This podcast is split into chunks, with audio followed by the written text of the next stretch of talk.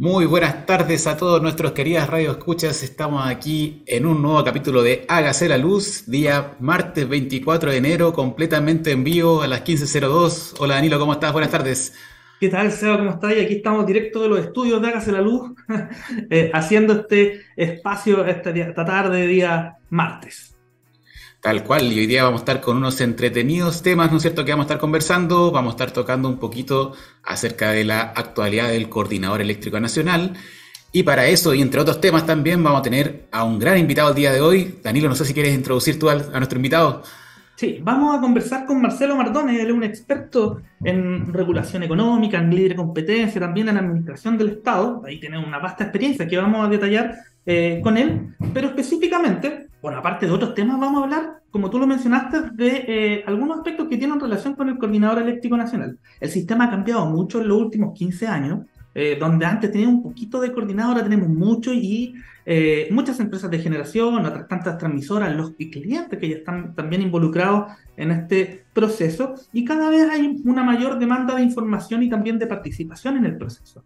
Entonces queremos traer estos temas a la palestra como por ejemplo esta eterna disyuntiva que ya la hemos escuchado hartas veces, ¿qué nos conviene ser más económicos o ser más seguros? Una, un equilibrio eh, operativo, se podría decir, que a veces eh, no tiene una, una, adecuada correlación, si, si, lo podemos decir así.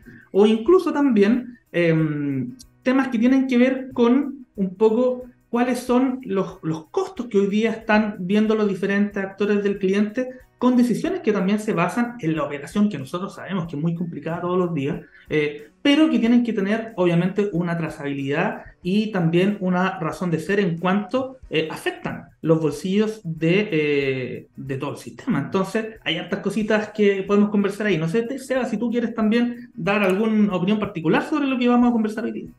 No, tal cual, súper de acuerdo, súper interesante también el tema de hoy. Hace poquito, ¿no es cierto? Estuvimos también, recordemos, con Mariano Emi del EXEM, ¿no es cierto? Donde nos decía que la empresa, ¿cierto? Una empresa de información sobre todas las cosas, ¿cierto? El, el, coordinador que gestiona mucha información, que hoy día, como decía Danilo, ¿cierto? Tiene muchos, muchos coordinados, ¿no es cierto? Y cada vez van a ser más, pues, pequeños coordinaditos que están sumándose, ¿no es cierto?, alrededor de, del país. Y eso genera complejidad a todos los niveles, ¿cierto? Entonces, de alguna forma, hay que ir adaptándose a este nuevo camino del futuro, a este sistema del futuro, muy importante. Y para eso, ¿no es cierto?, hay que conversar. Como siempre nosotros decimos, aquí no venimos a criticar, no venimos a tirar balas, ¿no es cierto? Venimos a conversar y a hablar de los temas porque la única forma de solucionar, ¿no es cierto?, de caminar hacia adelante es conversar, ponernos de acuerdo, ¿no es cierto?, y mirar hacia adelante. Así que antes de eso, ¿no nos vamos a ir con un temita. Y nos vamos, ¿no es cierto? Hoy día vamos a ir del cargado al rock chileno, ya les vamos a contar por qué. Así que partamos con Way Chafe, un clásico de aquí del rock chileno, las cosas simples. Volvemos en un par de minutos acá en Hágase la Luz, por TX Plus.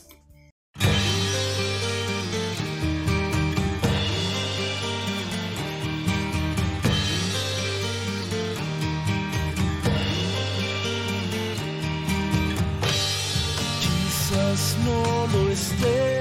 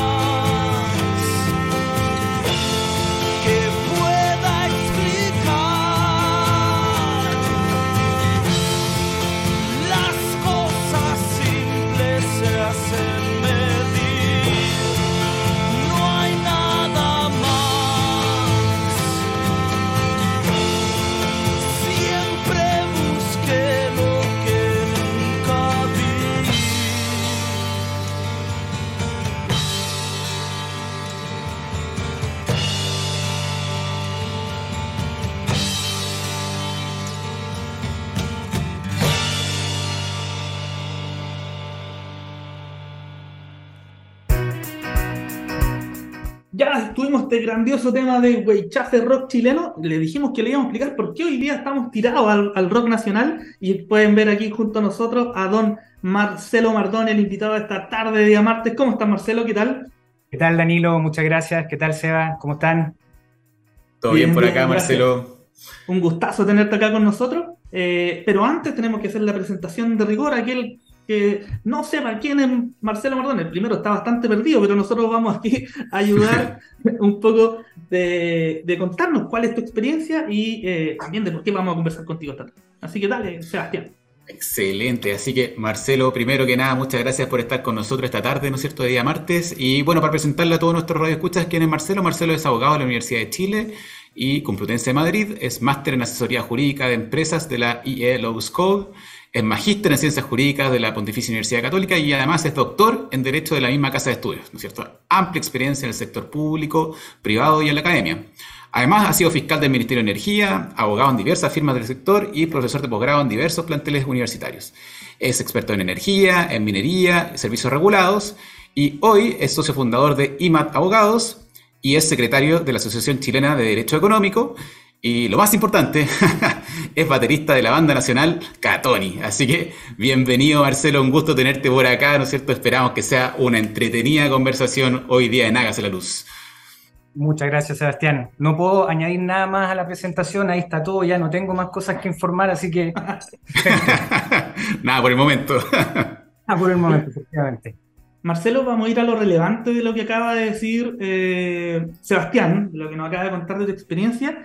Y eh, yo he conocido a varios colegas y, conocidos del sector que se dedican a la música. Algunos de manera más aficionada, otros de manera profesional. Recuerdo, no sé, pues Patricio Burto, el, hijo de don Renato Burto, era baterista de la, de, la banda tributo de Rush, Cygnus. Eh, por ahí un colega de la comisión, Cristian Lur, que también tiene un par de bandas ahí tocando batería. Pero una cosa estar así, tocar un rato los fines de semana, pero estar en un grupo de renombre de la escena rockera nacional es otra cosa. Entonces, eh, primero, ¿cómo parte esto de la dedicación a la batería? Y, también si nos puedes contar algunas cositas más de Catoni, que es una banda, insisto, una banda reconocida, tiene unos discazos que los podemos recomendar después. Así que cuéntanos un poco cuál es tu relación con hoy día con el rock nacional. Em, a ver, yo empecé a tocar batería como a los 14, 15 años por ahí. Eh, básicamente porque en mi casa había mucha música. Mi papá tocaba guitarra, tocaba piano. Eh, yo empecé a tocar piano desde chico, me acuerdo. Eh, y aprendí a tocar bastante bien. y mis papás hicieron lo que normalmente todos recomiendan, que es, oye, tu hijo tiene dedos para el piano, literalmente, así que ponlo en clases. El problema es que las clases que me pusieron en su momento fueron en el verano, me acuerdo. Yo era cabro chico, y, claro, y, mientras llegaba la profesora de piano, yo escuchaba a los niños jugar afuera. Entonces, mientras a mí me enseñaban las escalas musicales, yo escuchaba a los niños afuera tirándose agua, no sé. Y eso fue un súper mal aliciente porque al final dije, yo prefiero ir a jugar que tocar piano. Pero después con el tiempo, como la sangre tira, yo seguía con, esta, con este bichito de la música y, y me acuerdo perfecto que en algún momento de la vida, no me acuerdo por qué, me hizo clic una canción de, ustedes probablemente lo conocen, de este grupo Europe. Ah. Eh, una canción que se llama Cherokee que empieza con batería.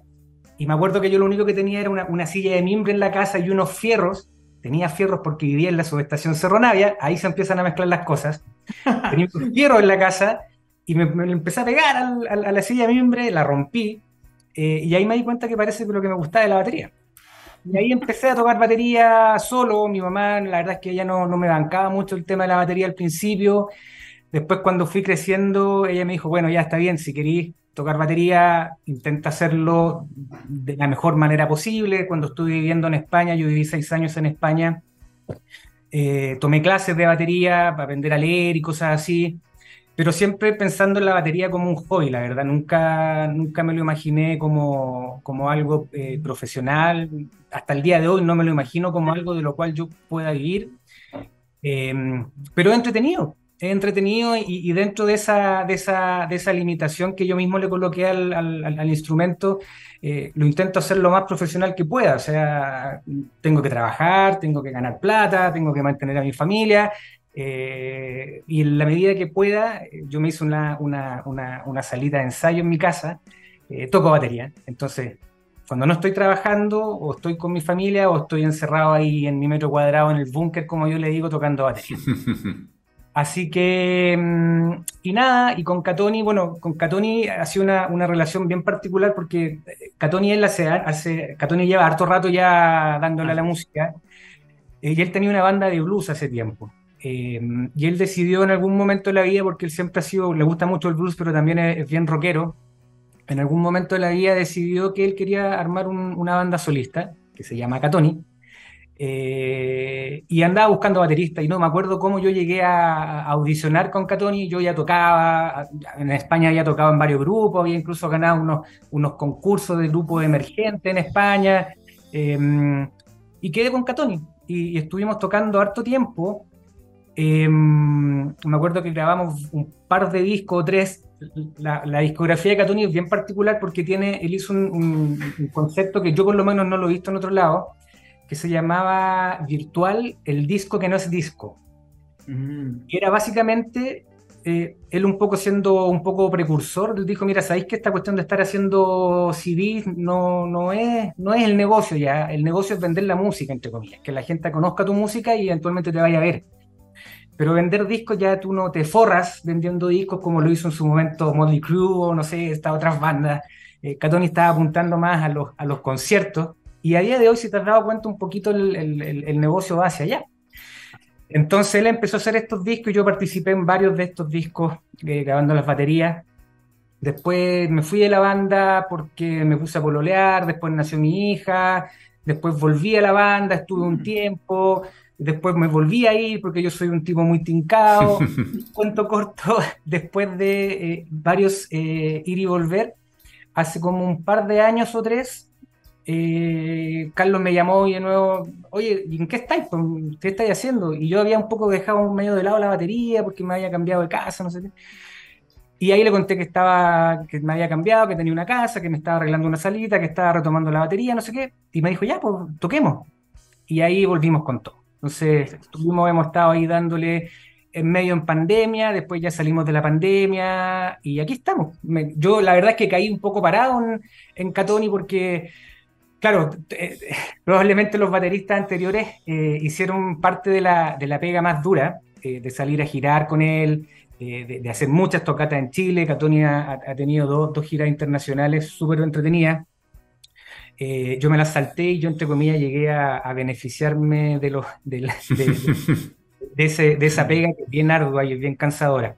Eh, y aquí estamos, pues, esperando dar la talla. eh, estamos, eh, estamos grabando y grabamos ya un, un- un nuevo disco que esperamos sea efectivamente el mejor disco de la banda. Así que eso es, grosso modo, la, la historia mía y de Catoni. Oye, cortito, pero eh, para que nuestros auditores también sepan de qué estamos hablando. Eh, Catoni te lo unió Kiss en el Movistar. O sea, ya estamos hablando, de, insisto, de una banda eh, referente del, del- del rock nacional actual. ¿Y qué se siente? ¿Cómo todo de carrete con Kiss?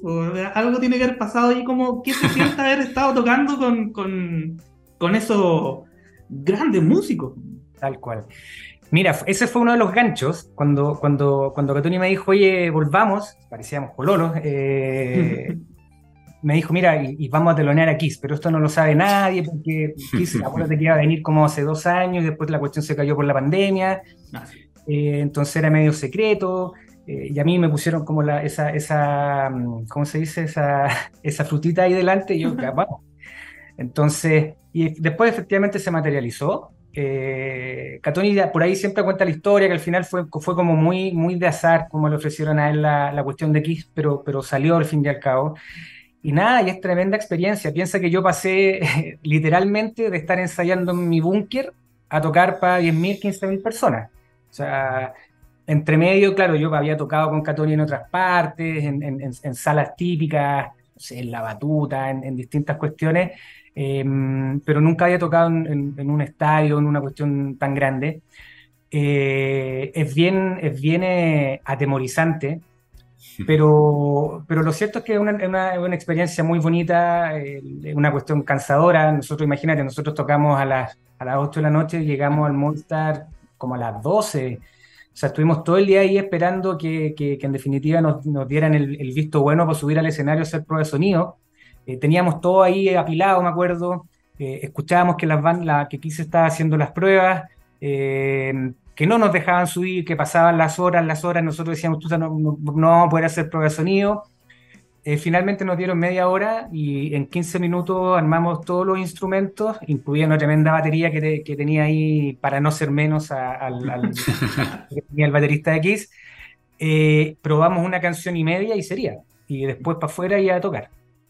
Eh, nada, mira, al margen de eso, nosotros lamentablemente no, no vimos a Kiss. Y, es- y eso fue un poco lo, lo fome de, la, de, de ese, de esa jornada, porque claro, Kiss venía un poco en esta parada de, de- de que este era, este era su último concierto. Eh, y aparte venía en, en- en una parada de, de- de post-pandemia donde Ah, no querían enfermarse de nada. Eh, Los tipos ya son mayores, creo que alguno de ellos había estado, había tenido COVID, eh, y de hecho esta- estas cuestiones de meet and greet que se hacen normalmente después de los conciertos eran atrás de una mica, entonces no, Mm. no, no, no había ninguna posibilidad de verlos. Los vimos pasar por ahí metiéndose a, la- a su camioneta, no sé qué, pero, pero sería. Entonces, claro, carrete como tal con Kiss no hubo.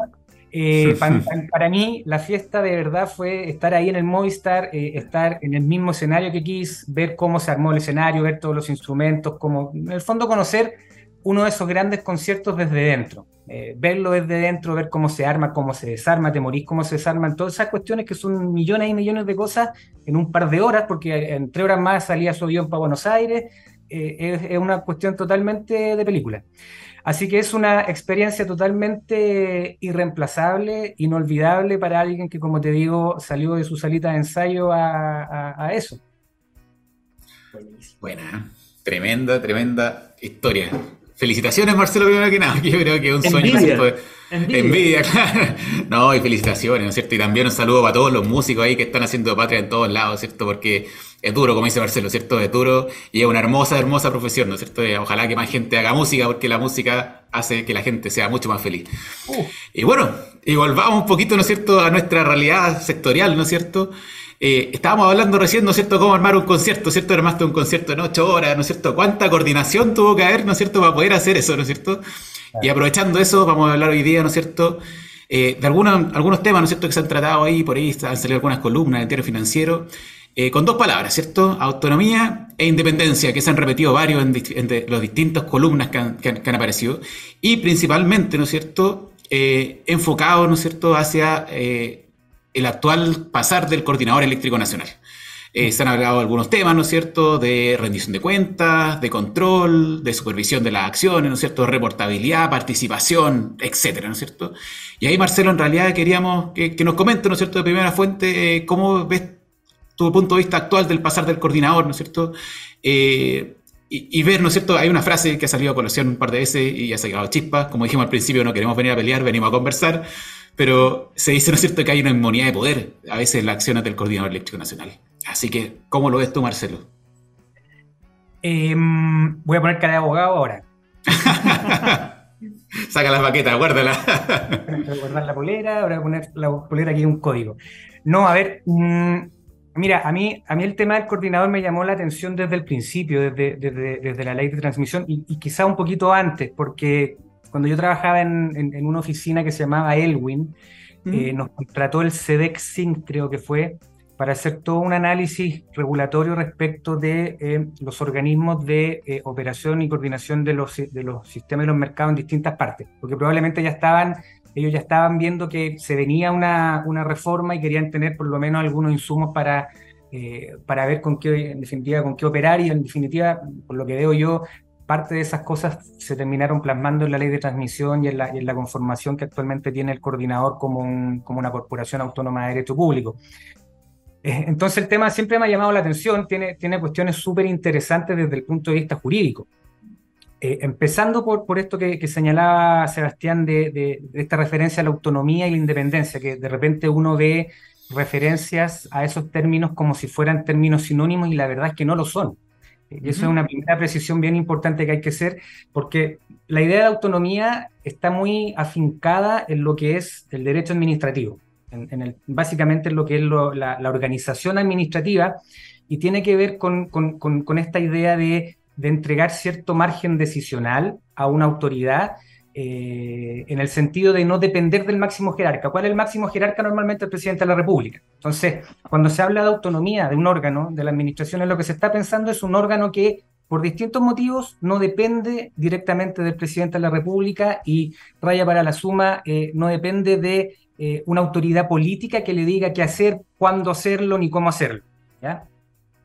Eso normalmente se da en, distintos ámbitos, en distintos ámbitos, pero por ejemplo lo que a nosotros nos compete se ve mucho en, sectores muy técnicos, en sectores de mercado regulado, donde efectivamente eh, se requiere una expertise especial que normalmente la administración no tiene, porque no la puede pagar, porque no la puede formar, por distintos motivos. Eh, y en ese caso se, se, se, generan estos, estos cotos, en definitiva, eh, de autonomía, ¿ya? Que autonomía que se puede dar a través de distintos mecanismos, puede ser, a usted probablemente le suene, porque estuvo muy, estuvo muy en la palestra el Banco, el banco, el banco Central, que es una autonomía constitucional, eh, las, las, municipalidades también son corporaciones que son consideradas como autonomías constitucionales, pero luego también se puede, a través de la ley, eh, configurar ciertas autonomías mucho menos autónomas que las constitucionales, porque hay limitaciones que se derivan de la propia constitución, eh, pero en definitiva se pueden generar ciertos tipos de autonomía y dentro de ese escenario cae el coordinador. Entonces, uh -huh. una cosa es la autonomía propiamente tal que tiene que ver con cómo el coordinador cumple sus funciones de coordinación, de operación del sistema y el mercado, con independencia del poder político, y otra cosa es la independencia propiamente tal, que tiene que ver más que con, el, con, con, la autoridad, tiene que ver con los destinatarios, tiene que ver con los coordinados, es decir, eh, con que en definitiva eh, el coordinador cuando haga su pega no la haga como parte o integrado o como representación de los coordinados, ¿ya? Los coordinados en ese sentido, de alguna manera, se convierten en un destinatario de la actuación del coordinador y no como parte de, que ese era, eh, bien recordarán, uno de los problemas que tenían los CDEC, los, los representantes de, los distintos segmentos que habían en el CDEC eran representantes de estos y funcionaban como representantes en el directorio del, del CDEC. Entonces, había, costaba separar un poquito esto de, bueno, ¿para quién trabaja el CDEC? ¿Trabaja para los, para los coordinados o trabaja para el bienestar del sistema con ciertos destinatarios? Bueno, de alguna manera la ley de transmisión se hace cargo de eso eh, ya hace esa, esa, distinción entre autonomía y, y, e independencia. El tema, y, y, acá viene lo interesante, es que eh, lo que en general se está cuestionando de un tiempo a esta parte no tiene tanto que ver con la autonomía, como se ha planteado por ahí con, por, por, alguien, y que fue lo que con, con Rodrigo Castillo nosotros cuestionamos en, en, esta famosa columna del diario financiero. Lo que, lo que se está cuestionando respecto del coordinador es eh, el control. ¿ya? Todo régimen de autonomía, precisamente con ocasión de la autonomía, es decir, por el hecho de que se le entrega este poder decisional tan importante, tan descontrolado, si se quiere, tiene que estar sujeto a algún control. Uh -huh. ¿ya? Eh, y eso se da en todas partes, no es nada raro. Entonces, cuando se está, lo, lo, que, se, lo que se está cuestionando de alguna manera, eh, no tiene que ver con que, con, con, que el coordinador no sea autónomo, eh, sino que tiene que ver con que los mecanismos de control que hay no, no, están funcionando todo lo bien que debería funcionar. Y ahí viene un poquito esta idea de eh, inmunidades de poder, que yo creo que es bueno, es bueno aclararla para no, para no generar eh, mayores sus, sus, suspicacias. El, el, concepto de inmunidad de poder y de luchas por las inmunidades de poder es un concepto que yo no, no, no acuñé, es un concepto de un profesor de Derecho Administrativo que se llama Eduardo García Enterría, ¿ya? Y que de hecho él tiene una publicación que se llama La lucha por las inmunidades de poder y que básicamente lo que apunta son es a todos estos casos en los cuales por distintos motivos eh, el poder de alguna manera intenta evitar ser controlado, ¿ya? Y nosotros de alguna forma cuando, cuando hacemos alusión a esta idea de inmunidad de poder apuntamos a eso, es decir, lo que no puede ocurrir es que esta autonomía que todos queremos, que todos buscamos del coordinador, en definitiva se termine convirtiendo en un mecanismo que inmuniza al coordinador del control. ¿Ya? Porque es necesario el control, son necesarios los mecanismos de control. Y eso es lo que, eso es lo que nosotros creemos que de alguna manera está faltando, eh, quizás no, los, quizás no eh, en el papel, pero sí en los hechos. Y a lo mejor lo que hay tiene que ser objeto de algún tipo de mejora. A eso es lo que apunta un poquito esta idea de las inmunidades de poder y el tema del control y la autonomía, en definitiva. Ya.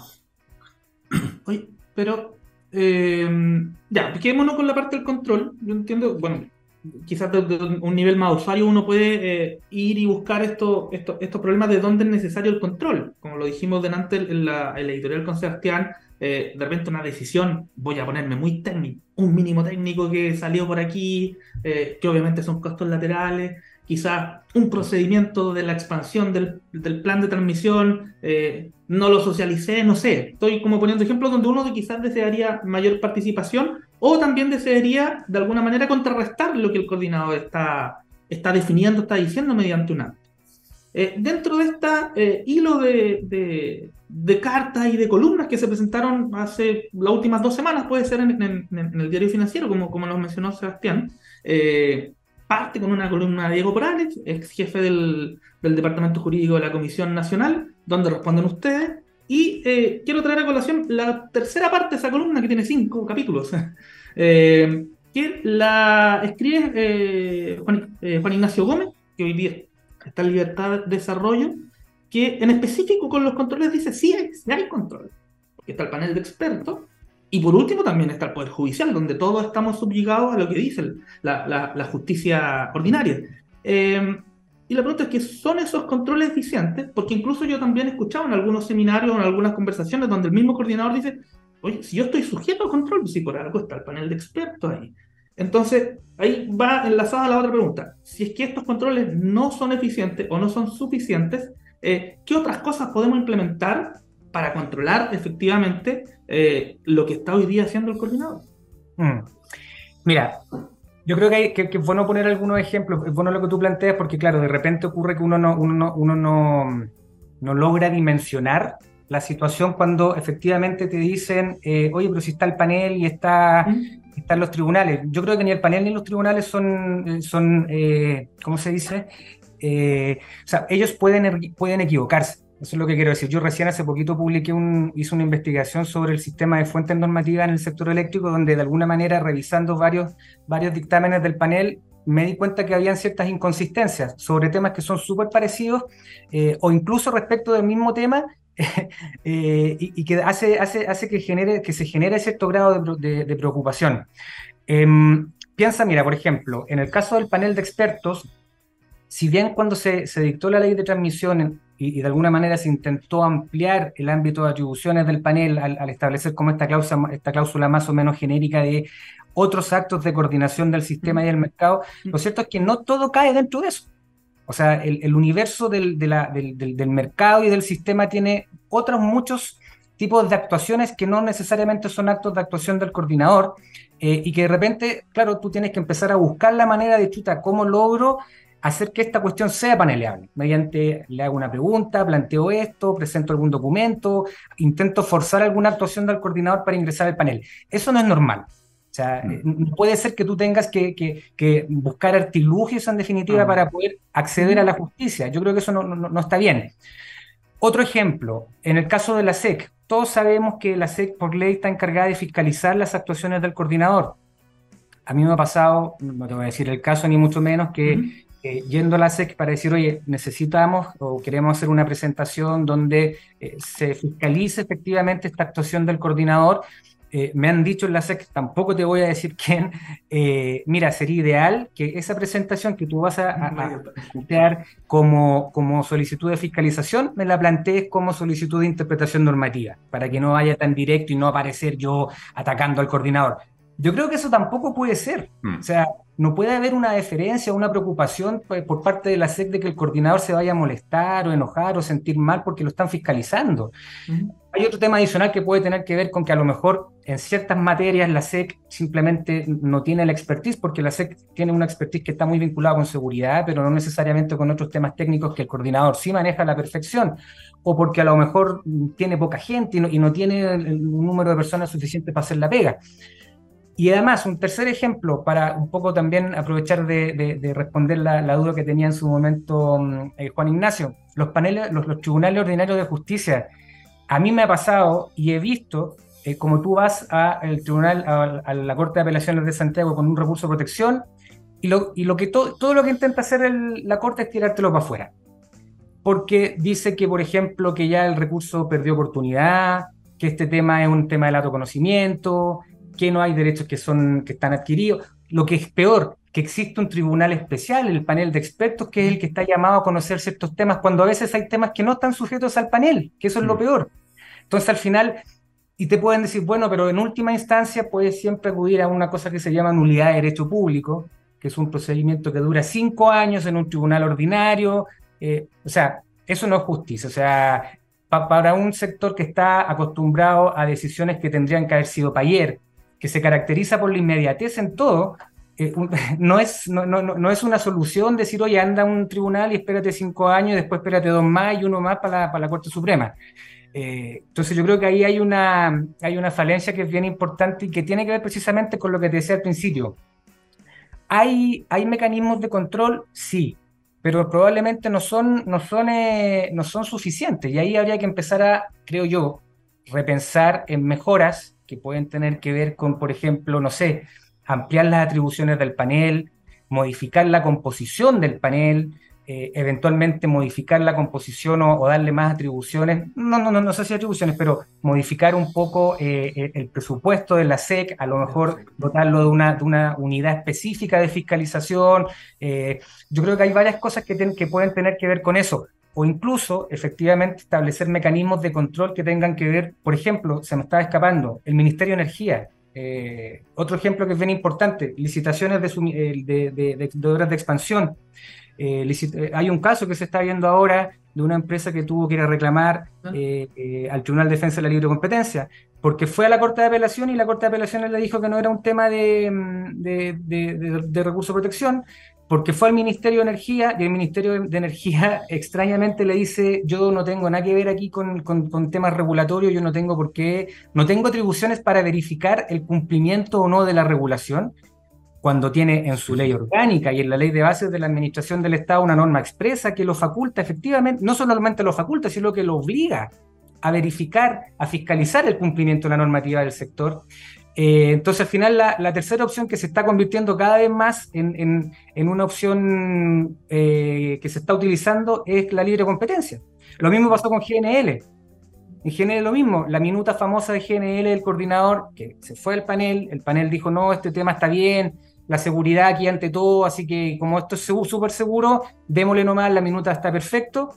Eh, bueno, entonces hubo que ir al Tribunal de Defensa de la Libre Competencia de distintas maneras para intentar finalmente ahora, para terminar en una cosa que es bien, que es bien rara, que es pedir una indemnización de perjuicios al Estado por una norma técnica que es contraria a la libre competencia, que es una cuestión que es bien que no está dentro de los escenarios regulatorios de la ley eh, y que de alguna manera lo forzó la Corte Suprema con una lectura también bien torcida de la naturaleza de la- norma técnica, pero en fin, lo que quiero decir, eh, queridos Sebastián y Danilo, es que si bien en los hechos hay mecanismos, perdón, eh, bien, digo, eh, perdón, si bien en el derecho hay mecanismos, en los hechos esos mecanismos no están funcionando. O sea, a mí de verdad me da una sensación de indefensión cuando llega un cliente y me dice, oye, pasó esta cuestión, ¿qué hago? ¿A dónde voy? Chuta, hay que empezar a, a elucubrar procedimientos para ver cómo se puede llegar a una solución razonable dentro también de un plazo que sirva. Sí. Te quiero poner un caso, pero, pero bien para seguir avanzando con otras preguntas que tenemos en, la cabeza con Sebastián. Eh, pero, eh, ¿tú crees que el, el acceso al panel en específico, eh, eh, como en el papel es para todo, pero ir al panel tampoco es gratis? Entonces, hoy día que tenemos un gran número de, de- de- de coordinados y algunos de muy pequeño tamaño, eh, la decisión de ir en un acto contencioso frente al, al- al panel de expertos, eh, y más encima, con una diferencia de información tal con una empresa de mayor envergadura, la verdad es que lo hace imposible y requiere algunos controles previos, quizás más simples, de manera que todos tengan acceso a información y también a poder contrarrestar o opinar incluso sobre algunos actos. ¿Qué crees de eso? Sí, e- efectivamente me ha pasado. De repente alguien te, te- te hace una, una pregunta y es sabido, y aquí hay que ser súper honesto, es sabido que ir al panel es caro. ¿Mm? Es caro porque, porque el sector es caro, porque supuestamente los abogados que contratas son reputados, entonces el expertise se paga, eh, y hay que ser súper honesto en eso. Eh, y el sistema está armado, como te digo, de alguna manera como para que si no vas al panel, probablemente no vas a lograr mucho en otra instancia. A lo mejor hay que, y aquí estoy pensando en voz hay que pensar, eh, como se, ha hecho en otras partes y en otros sectores, en, mecanismos escalonados de revisión, donde tú tienes una primera actuación del estoy pensando en voz esto se me acaba de ocurrir en base a lo que tú me estás planteando, donde tú tienes una primera actuación del coordinador susceptible de alguna revisión administrativa y después pasar a, a una instancia jurisdiccional como sería el, el panel. Ahora, también es importante, Danilo, yo creo que tener en cuenta algo, que es que eh, normalmente, yo por lo menos no conozco muchos casos, o, ahora mismo no me acuerdo de ninguno, donde algún tipo de actuación de la autoridad administrativa haya sido dejada sin efecto dentro de la propia administración. Entonces, también hay un tema de opción, de, de, decir, mira, yo ya sé que si presento esto, le presento una reposición al coordinador y después voy a la SEC a pedir que fiscalice, eventualmente la SEC tampoco va a hacer mucho más. Entonces prefiero saltarme al tiro a otra instancia. ¿Cuál otra instancia? No tengo ahora. Mm. De repente uno hace ese, ese, ejercicio, ¿sabes por qué? Porque, eh, porque las, los actos de la SEC son reclamables a través de un recurso, de un reclamo de ilegalidad ante la Corte de Apelaciones. Entonces tú, de nuevo, lo que te decía, tú armas el caso, si no quieres ir al panel, asumiendo que es un tema que no es panel, que, que es panel, paneleable, pero tú dices, bueno, ya, entonces, si no quiero ir al panel, le presento una reconsideración al, al, coordinador, el coordinador me va a decir, por supuesto que no, porque el coordinador siempre se defiende como si se le fuera la vida en cada cosa y que probablemente tenga que ver con temas de responsabilidad también. Después con eso armo el caso, voy a la SEC y si la SEC me dice que no, voy a la Corte de Apelaciones. Pero al final es una tortura, o sea, es una, un vía cruz que empiezas a hacer solamente para poder sacar el asunto a través de un procedimiento y ponerlo ante un tercero imparcial, que en este caso sería la Corte de Apelaciones, y lamentablemente nosotros ya sabemos que la Corte de Apelaciones, por una parte, es muy diferente técnicamente con la SEC. Acuérdate que la SEC tiene una tremenda tasa de triunfo en la Corte. Entonces, yo honestamente sigo viendo acá como el gran problema, según mi apreciación, eh, tiene que ver con el acceso a la justicia, con el acceso a, un, a, a procedimientos rápidos, eficaces y quizás no, no caros eh, de, de, resolución de controversias todo el sector, no solamente en algunos temas. Por tanto, Marcelo estaba pensando mientras pensaba, ¿no es cierto?, del gran problema. Eh, yo creo que un problema un poco antes también, ¿no es cierto?, eh, de, del nivel de participación que hoy día hay entre el coordinador, ¿no es cierto? Hablamos de esta independencia y a veces esta independencia se lleva un poco al extremo, en decir, oye, yo no escucho a nadie, yo publico y coméntenme y después, ¿no es cierto?, me voy al panel donde hay dos posiciones nomás. ¿Cómo, ¿Cómo, crees tú que se puede fomentar esta participación del sector en crear, ¿no es cierto?, normas a lo mejor mancomunadas, a lo mejor conversar mucho más, eh, manteniendo la independencia, por supuesto, del coordinador? yo creo que para no ponerle, para no personificar este problema, yo creo que ese es un problema del sector. ¿Y, a, con, a, qué me refiero con eso? Con que ese problema de participación lo tiene el coordinador, lo tiene la CNE y lo tiene el ministerio. Si tú ves, por ejemplo, en los procedimientos normativos de la comisión o en los reglamentos que hace el ministerio, quizás el problema más grave lo tiene el ministerio, ojo. Eh, cuando el ministerio dice abro periodo de observaciones, eh, te invito a que después no hay respuestas. O sea, lo que emiten es un panfleto que dice decidimos hacer estos cambios, pero no hay ninguna respuesta a las observaciones que se han hecho. La comisión es un poquito más, eh, más, más, más pulcra en responder, pero aún así termina siendo una cuestión más o menos genérica, una tabla Excel donde te responden en tres líneas, de repente preguntas que son 45 líneas y propuestas normativas, no sé qué el coordinador está un poco en esa misma línea. Yo he visto, como te decía en ese, en ese estudio que me tocó hacer con Elwin, que en Estados Unidos, por ejemplo, la FERC, que es como la CNE, si se quiere, eh, norteamericana, eh, y los distintos ISO, o por lo menos algunos, tienen obligación, la FERC por lo menos, si tú revisas las típicas normas, la orden 888, que es la que, mm. la que, la que creó la, lo ISO, después la orden 2000, si tú lees los documentos de observaciones y respuestas son documentos que tienen mil páginas. O sea, lo, te hacen una pregunta de una la corporación de no sé qué, plantea no sé qué, 45 páginas de respuesta de la FED, ¿por qué todas esas opciones que están planteando las preguntas son buenas, son malas, los cambios que se van a incluir? O sea, es una cuestión acabadísima. Tú sabes que cuando ya llega la norma al final, se hizo cargo de todos los peros los puedes compartir o no los puedes compartir, mm. pero se hizo cargo Tal de toda la organización. Aquí tú llegas a una norma final que no sabes por qué se llegó a eso, por qué se consideró una cosa, por qué no la otra. En el coordinador pasa un poco lo mismo, pero en el coordinador debería ser menos sangrante. Porque en el coordinador, acuérdate que por lo menos de acuerdo con el diseño institucional de la ley de transmisión, el coordinador no está llamado regular. El coordinador debería tener procedimientos internos, minutas, cosas que le sirvan a él para hacer la pega, pero no puede ser como hizo ahora, sacar una minuta, o perdón, un procedimiento interno de automatismo que lo que hace es regular, literalmente regular todo un procedimiento de automatismo y lo- las exigencias aplicables. Eh, y, y respecto a eso, por ejemplo, el mismo panel dice, oye, este tema que de- quizás debería estar regulado en una norma técnica, no puede el panel decirte eso.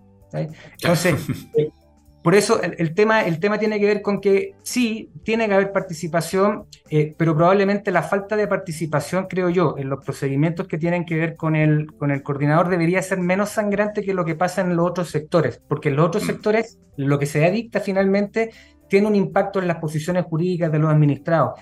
Lo que hace el regulador, por lo menos, según mi entendimiento, eh, de acuerdo al, al- al diseño institucional, eh, arreglado y todo en la ley de transmisión y en, y en su, en su tramitación, apuntaba a otra cosa. O sea, se, se quería de alguna manera someter eh, la operación del sistema eh, y la operación de la, en definitiva, del mercado a las reglas que te da el ministerio, la comisión y la SEC, dejando la operación propiamente tal de cargo del, del coordinador. Yo creo que eso se está, se estaba ahí Sí, pasando un poco. se mezcló un poquito. Oye, y vamos a pasar, ¿no es cierto?, a otro temita, ya estamos, ¿no es cierto?, avanzando, como siempre decimos que el tiempo vuela, y como echaste, ¿no es cierto?, al agua al ministerio, ¿no es cierto?, te vamos a preguntar por tu paso en el ministerio. Fuiste fiscal, ¿no es cierto?, del Ministerio de Energía durante la administración de la ministra Jiménez, y hubo de todo, ¿no es cierto?, eh, actos destacables como el inicio del proceso de, de descarbonización, otros no tanto como los medidores, ¿no cierto?, no, no- no sé si nos puedes contar ahí, ¿no es cierto?, cómo fue tu experiencia por el paso ahí por la institución, y no sé si alguna anécdota, ¿no es cierto?, media sabrosa, que siempre son buenas así recordar. ¿eh? A ver. No, el paso muy bonito. Eh, yo la verdad es que yo, yo fui un poco outsider de, mm, eh, en, en relación al ministerio. ¿En qué sentido? Eh, yo trabajé en el ministerio el- cuando se creó. Yo trabajaba antes, el 2000, hasta, yo trabajé entre el año 2003 y el 2009 en el Ministerio de Minería, Mm. viendo muchos temas de energía, que en esa época varios de esos se veían en el ministerio, esencialmente temas de SEOPS y geotermia.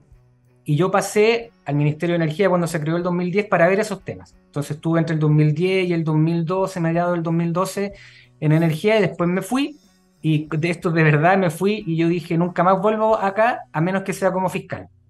¿Por qué? Porque, porque así soy yo. pues Yo te dije al principio de, la, de esta conversación, fincado. Y efectivamente, eh, por cosas de la vida, yo me puse a hacer clases en la universidad, me puse a hacer clases en la católica, conocí a Ricardo Irarrázaval y lo nombraron subsecretario con el, con el gobierno de- del presidente Piñera, y le escribí y le dije, Ricardo, te felicito, oye, si necesitas fiscal, acá estoy. Así, así de, o sea, sin ninguna otra, fueron tres líneas por LinkedIn. Y me llamó, eh, me entrevistó, conversamos harto rato, Después me, me, me, coordinó una reunión con, con la Susana Jiménez, con la ministra, en Libertad y Desarrollo, cosas de la vida. Eh, y, y yo dije, no, yo la verdad es que no quedé. Porque me hizo una pregunta aquí que quizás mezclando con, con, con tema de anécdota, me dice, bueno, ¿y tú por qué quieres ser fiscal del ministerio? Y no supe qué decirle, y le dije lo mismo- un poco lo mismo que te estoy comentando, o sea, es que yo trabajé en el ministerio y yo dije que yo quería volver siendo fiscal y quiero ser fiscal del ministerio. Así, respuesta cabro chico. Eh, y parece ser que gustó esa respuesta. ¿Por qué? Bueno, No sé si a lo mejor fui muy, muy- le puse mucho énfasis, fue muy imputuoso, pero bueno, gustó esa... Y la verdad es que la pega es muy bonita. Ahí uno ve, ahí uno ve efectivamente cómo se vincula la política con lo técnico. Eh, y mucho tema que en teoría debería haber sido resuelto desde un punto de vista técnico. Tú pusiste el ejemplo de los medidores, al final se terminó con- cortando por, otra, por otro lado. Eh, y eso a mí la verdad es que no me acomodaba tanto. Yo siempre he intentado como perfil- perfilarme como más técnico que político, pero me sirvió de alguna manera como para entender que en cierto nivel ya las decisiones pasan de lo, de lo técnico y pasan a lo político. Ejemplo, el día de hoy más claro, imposible. Dominga, proyecto Dominga. O sea, y ahí uno ve, se empieza a cuestionar, entonces, ¿para qué tenemos tanta institucionalidad técnica si después hay un tema político detrás? Entonces, pero bueno, eh, yo creo que eso es lo, que les podría contar de mi pasada del, del- del ministerio. La gente es muy buena en el ministerio, igual que en la comisión. En la comisión son todos secos. Ahí yo conocí a Danilo y ahí uno se da cuenta del nivel de gente que hay en la comisión. Por eso también cuesta, ojo, y esto no es menor, por eso también de repente cuesta enfrentarse con el ministerio, con la comisión, porque los tipos hacen bien la pega. Lo que pasa es que de repente, como todo en la vida, nos equivocamos. eh, y eso pasa, y uno tiene que, creo yo, eh, ser capaz de tener la grandeza de reconocer que se equivocó y en definitiva enmendar el error. Y eso es lo que normalmente no pasa.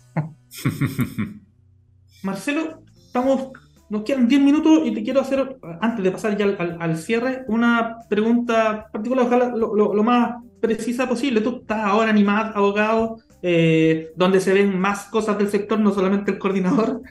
Eh, entonces, déjanos dos temas a los cuales tenemos que poner énfasis, así a libre disposición.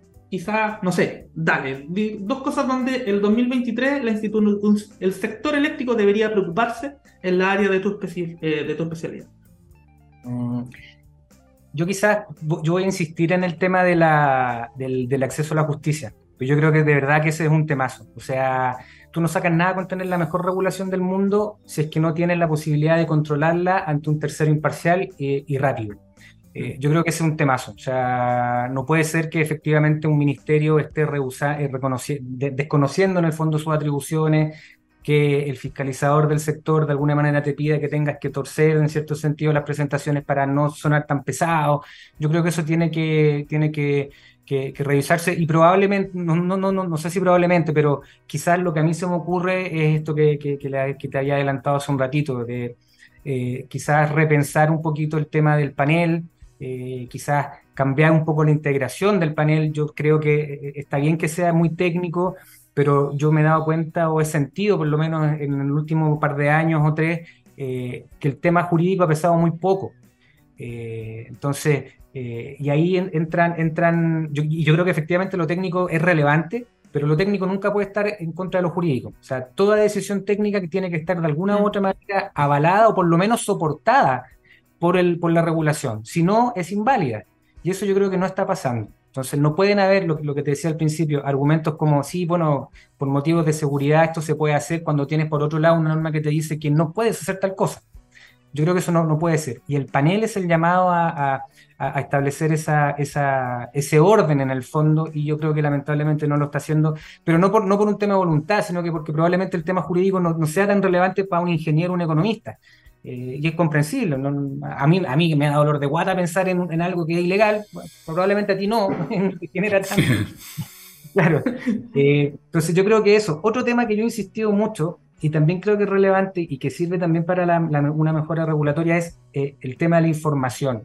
Eh, y una cuestión que yo he planteado en varias partes, se lo he planteado al- en algún momento al superintendente saliente, eh, interpretaciones normativas de la SEC. La SEC interpreta la regulación eléctrica con carácter vinculante y no hay un repositorio, no hay un sistema, como si ocurre, por ejemplo, respecto de, la- de las resoluciones de PMGD, eh, ¿Mm? donde puedas encontrar ordenaditas Mm. las distintas resoluciones, oficios interpretativos de la SEC. Eso es súper importante, porque al final estáis, o sea, este- este- te, estáis repitiendo de repente en, en- situaciones o en consultas que a lo mejor ya están resueltas hace rato y, y obligas a gastar plata en abogado, que el abogado te va a cobrar un ojo en la cara por hacer la consulta, por armar el caso, resulta que el caso ya está resuelto. Entonces yo creo que eso, esos son, son temas importantes. Bueno, y por supuesto, dentro ya siguiendo el tema de la información, eh, transparencia. Yo creo que precisar el régimen de transparencia del coordinador, aunque yo tengo por ahí un- algunas líneas escritas que yo creo que con una interpretación se puede, bien benevolente, se puede, se puede llegar a algo diferente, pero yo creo que es necesario aclarar que el coordinador está igualmente que todos los órganos, de órganos públicos, eh, sujeto a un régimen de transparencia pasiva susceptible de ser sancionado y controlado, ¿ya? Eh, no puede ser que el, tú le, le pidas información al coordinador y diga, no, no la tengo, puede ser, te la voy a entregar, y si hay un plazo, el plazo se incumpla, y que no haya ningún tipo de sanción para, en este caso, el director ejecutivo. Yo, yo creo que eso tiene que ser igual para todos, y eso a día de hoy no está pasando. Súper. Buenísimo, buenísimo, buenísimo. Oye, Marcelo, y para ir cerrando, no sé si tienes alguna novedad, ¿no es cierto? Alguna noticia. Nos contaste algo del nuevo disco de Catoni, no sé si tiene alguna tocata, ¿no es cierto? Algún concierto en el corto plazo. Cuéntanos ahí qué se viene, qué se viene. Mira, por ahora, por culpa mía, no digamos a tener un, algo más o menos programado en, en febrero, pero en febrero me voy de vacaciones, así que ahí se ve como uno privilegia algunas cosas por sobre otras, es que es la familia, entonces si no me voy de vacaciones me echan de la casa. entonces. Eh, pero no, ahora mismo estamos enfocados eh, en, en sacar el, el último disco. eh, no sé si lo, les comenté, pero fue un disco que nosotros logramos patrocinar entre lo que logramos recolectar del, del, del concierto de, de, Kiss, más un crowdfunding que hicimos el año pasado. Ah, buenísimo. A toda la gente que, que, que pusiera plata eh, y recolectamos un, un, una suma importante de dinero y con eso nos fuimos a, a, a en, en, Buenos Aires a grabar el disco, que este es un estudio que era de, mm, eh, de Fito Páez. Mm. Tuvimos una, una semana en Buenos Aires, dejamos todo grabado y ahora eh, tenemos un productor contratado de una, de, una, de una, banda de rock argentina que está terminando el disco y, y, dentro de las próximas, próximas semanas yo creo nos va a mandar ya algunas versiones eh, de este disco. Por lo tanto, marzo, probablemente abril, habría, habría un disco nuevo de Catoni ahí en el disco ya, o sea, en el, en el mercado, en el mercado digo Spotify. Eh, me han llegado algunas cosas y está sonando increíble. Buenísimo. Oye, sí. podríamos hacer un, un, un, lanzamiento hacia la luz. Cuando tengan el single, te pasáis por sí. acá y, y, lo lanzamos aquí en. Sí, con todo. ya, feliz. Ya. Regalamos una polera ahí. Tenemos el, el, segundo episodio con Marcelo aquí conversando en, en Hágase la Luz. Oye, Marcelo, te queremos agradecer esta, esta hora que estuviste conversando con nosotros, porque hablamos del humano y lo divino aquí de, de, con respecto a tu persona, pero también de las cosas que un poco nos aquejan del, del, del sector eléctrico, que en este caso hablamos sobre el coordinador, su importante función. Eh, y, y, siempre, como tú dijiste, todas las organizaciones, todas las instituciones pueden siempre mejorar en algunas cosas y aquí en esta humilde tribuna eh, ponemos estos puntos para conversar de estas cosas que eh, se pueden implementar de cara a la gran misión que tiene el COVID. Y para cerrar este programa, te queremos eh, pedir dos cosas. Una, el minuto de, hacer la luz, donde tú nos vas a dejar, no sé, una última reflexión, alguna cosa que haya quedado en el tintero, para después la segunda invitación que la, se la dejo a mi compañero Sebastián para que te la, te la presente una vez después del minuto de confianza. Así que el micrófono hágase la luz para Marcelo Martínez. Eh, a ver. Quizás me voy a poner un poco profundo. Ayer o antes de ayer, no sé por qué, y tiene que ver un poquito con, la tónica de, esta conversación de, ser abogado serio y baterista rockero, que de repente son dos cosas que parecieran ser eh, que, están contrapuestas. Eh, ayer o antes de ayer, alguien recordaba en Twitter o no sé dónde un, un, un, los 20 mandamientos que publicó el, ¿se acuerdan del vocalista de Jarabe de Palo que murió de cáncer? Un grupo español. Eh, y eran 20, 20, mandamientos que escribió en un libro, que en definitiva eran frases que son como bien comunes, pero, pero que, claro, uno, tengo 44 años, murió a los 50 y poco, eh, te empiezan a hacer ruido de, bueno, ¿qué pasa en la vida? ¿Qué es lo que uno hace? ¿Qué es lo que no hace? ¿Por qué estáis acá? En definitiva. Y, y quizás mi, mi, mi, iluminación puede tener que ver algo con eso, con, con, que yo creo que al final todos tenemos que hacer cosas, no todo en la vida es derecho, no todo en la vida de economía, no todo en la vida de ingeniería. Eh, hay cosas que nos entretienen, en mi caso es la música, puede ser el arte, puede ser la lectura, cualquier otra cuestión, el deporte. Eh, y yo creo que lo importante en la vida en general eh, es intentar eh, hacer lo mejor posible en cada uno de esos ámbitos, intentar ser lo más responsable, lo más profesional posible en el tema profesional y intentar ser lo más profesional si se puede en el tema musical, en el tema deportista, en el tema de lo que sea. Eh, yo creo que eso te puede en definitiva llevar a, intentar dejar alguna pequeña huella en la vida, darle de alguna forma justificación a las cosas que estás haciendo ahora. Yo creo que eso sería mi conclusión. Agradecido, Marcelo. Muy bonita conclusión. Oye, para cerrar el tema, nosotros siempre le pasamos los controles de la radio aquí a nuestros invitados. Así que, Marcelo, invitado, ¿no es cierto?, a programar un temita y que nos despedimos de todos nuestros queridos radioescuchas por el ya, día de hoy. Ya que hablamos tanto de Catoni, yo creo que. Catoni, ¿no? Catoni. Catoni. Todo el rato. Excelente. Eh, yo creo que el tema, el más rockero, según yo, del Movistar Arena, del envío del Movistar Arena, es uno que se llama Llévame. Yo creo que ese puede ser un buen tema para, para cerrar. Muy buen Buenísimo. tema. Oye, Marcelo, nuevamente, muchísimas gracias por estar con nosotros. Te esperamos en marzo, Ariel, para la presentación. Ven con Carlos, ven, ven, con Catoni aquí, con la banda, le hacemos aquí un, un, un, espacio para, para conversar de, de, rock y coordinador. no sé si saben del coordinador, pero no importa, así que lo traemos a conversar. Claro.